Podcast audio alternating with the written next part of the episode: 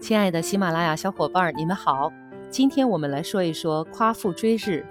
夸父追日出自于毛泽东的《矛盾论》，原文是：神话中的许多变化，例如《山海经》中所说的夸父追日，这种神话中所说的矛盾的相互变化，乃是无数复杂的现实矛盾的相互变化，对于人们引起的一种幼稚的想象的主观幻想的变化。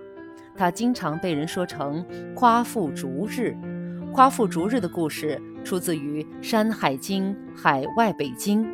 接下来就让我们了解一下夸父追日。夸父与日逐走，入日，可欲得饮，饮于何？未。何未不足，北饮大泽。未至，道可而死，弃其杖，化为邓林。